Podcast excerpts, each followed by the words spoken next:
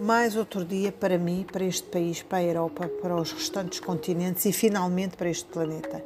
E nada poderá impedir o nascer do sol todos os dias.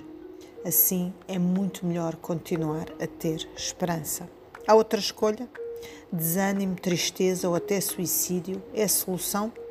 Talvez o último seja, já que implica uma ação e um desfecho. Mas o suicídio é ser egoísta?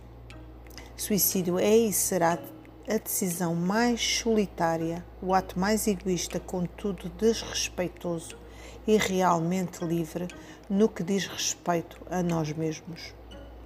Ou seja, a pessoa que toma essa decisão.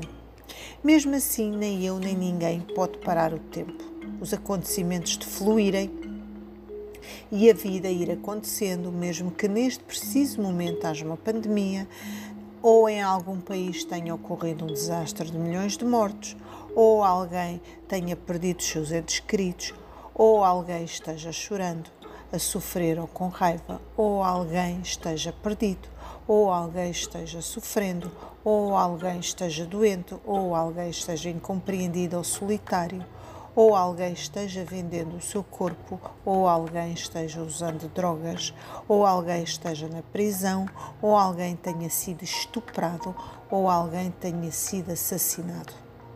Mesmo assim, esse planeta não para de girar em torno do Sol, mesmo que a poluição não pare de aumentar e nada seja feito acerca do aquecimento global ou mesmo em relação à Amazónia que está a desaparecer com mais árvores cortadas, os mares continuarem poluídos e mais animais sejam extintos.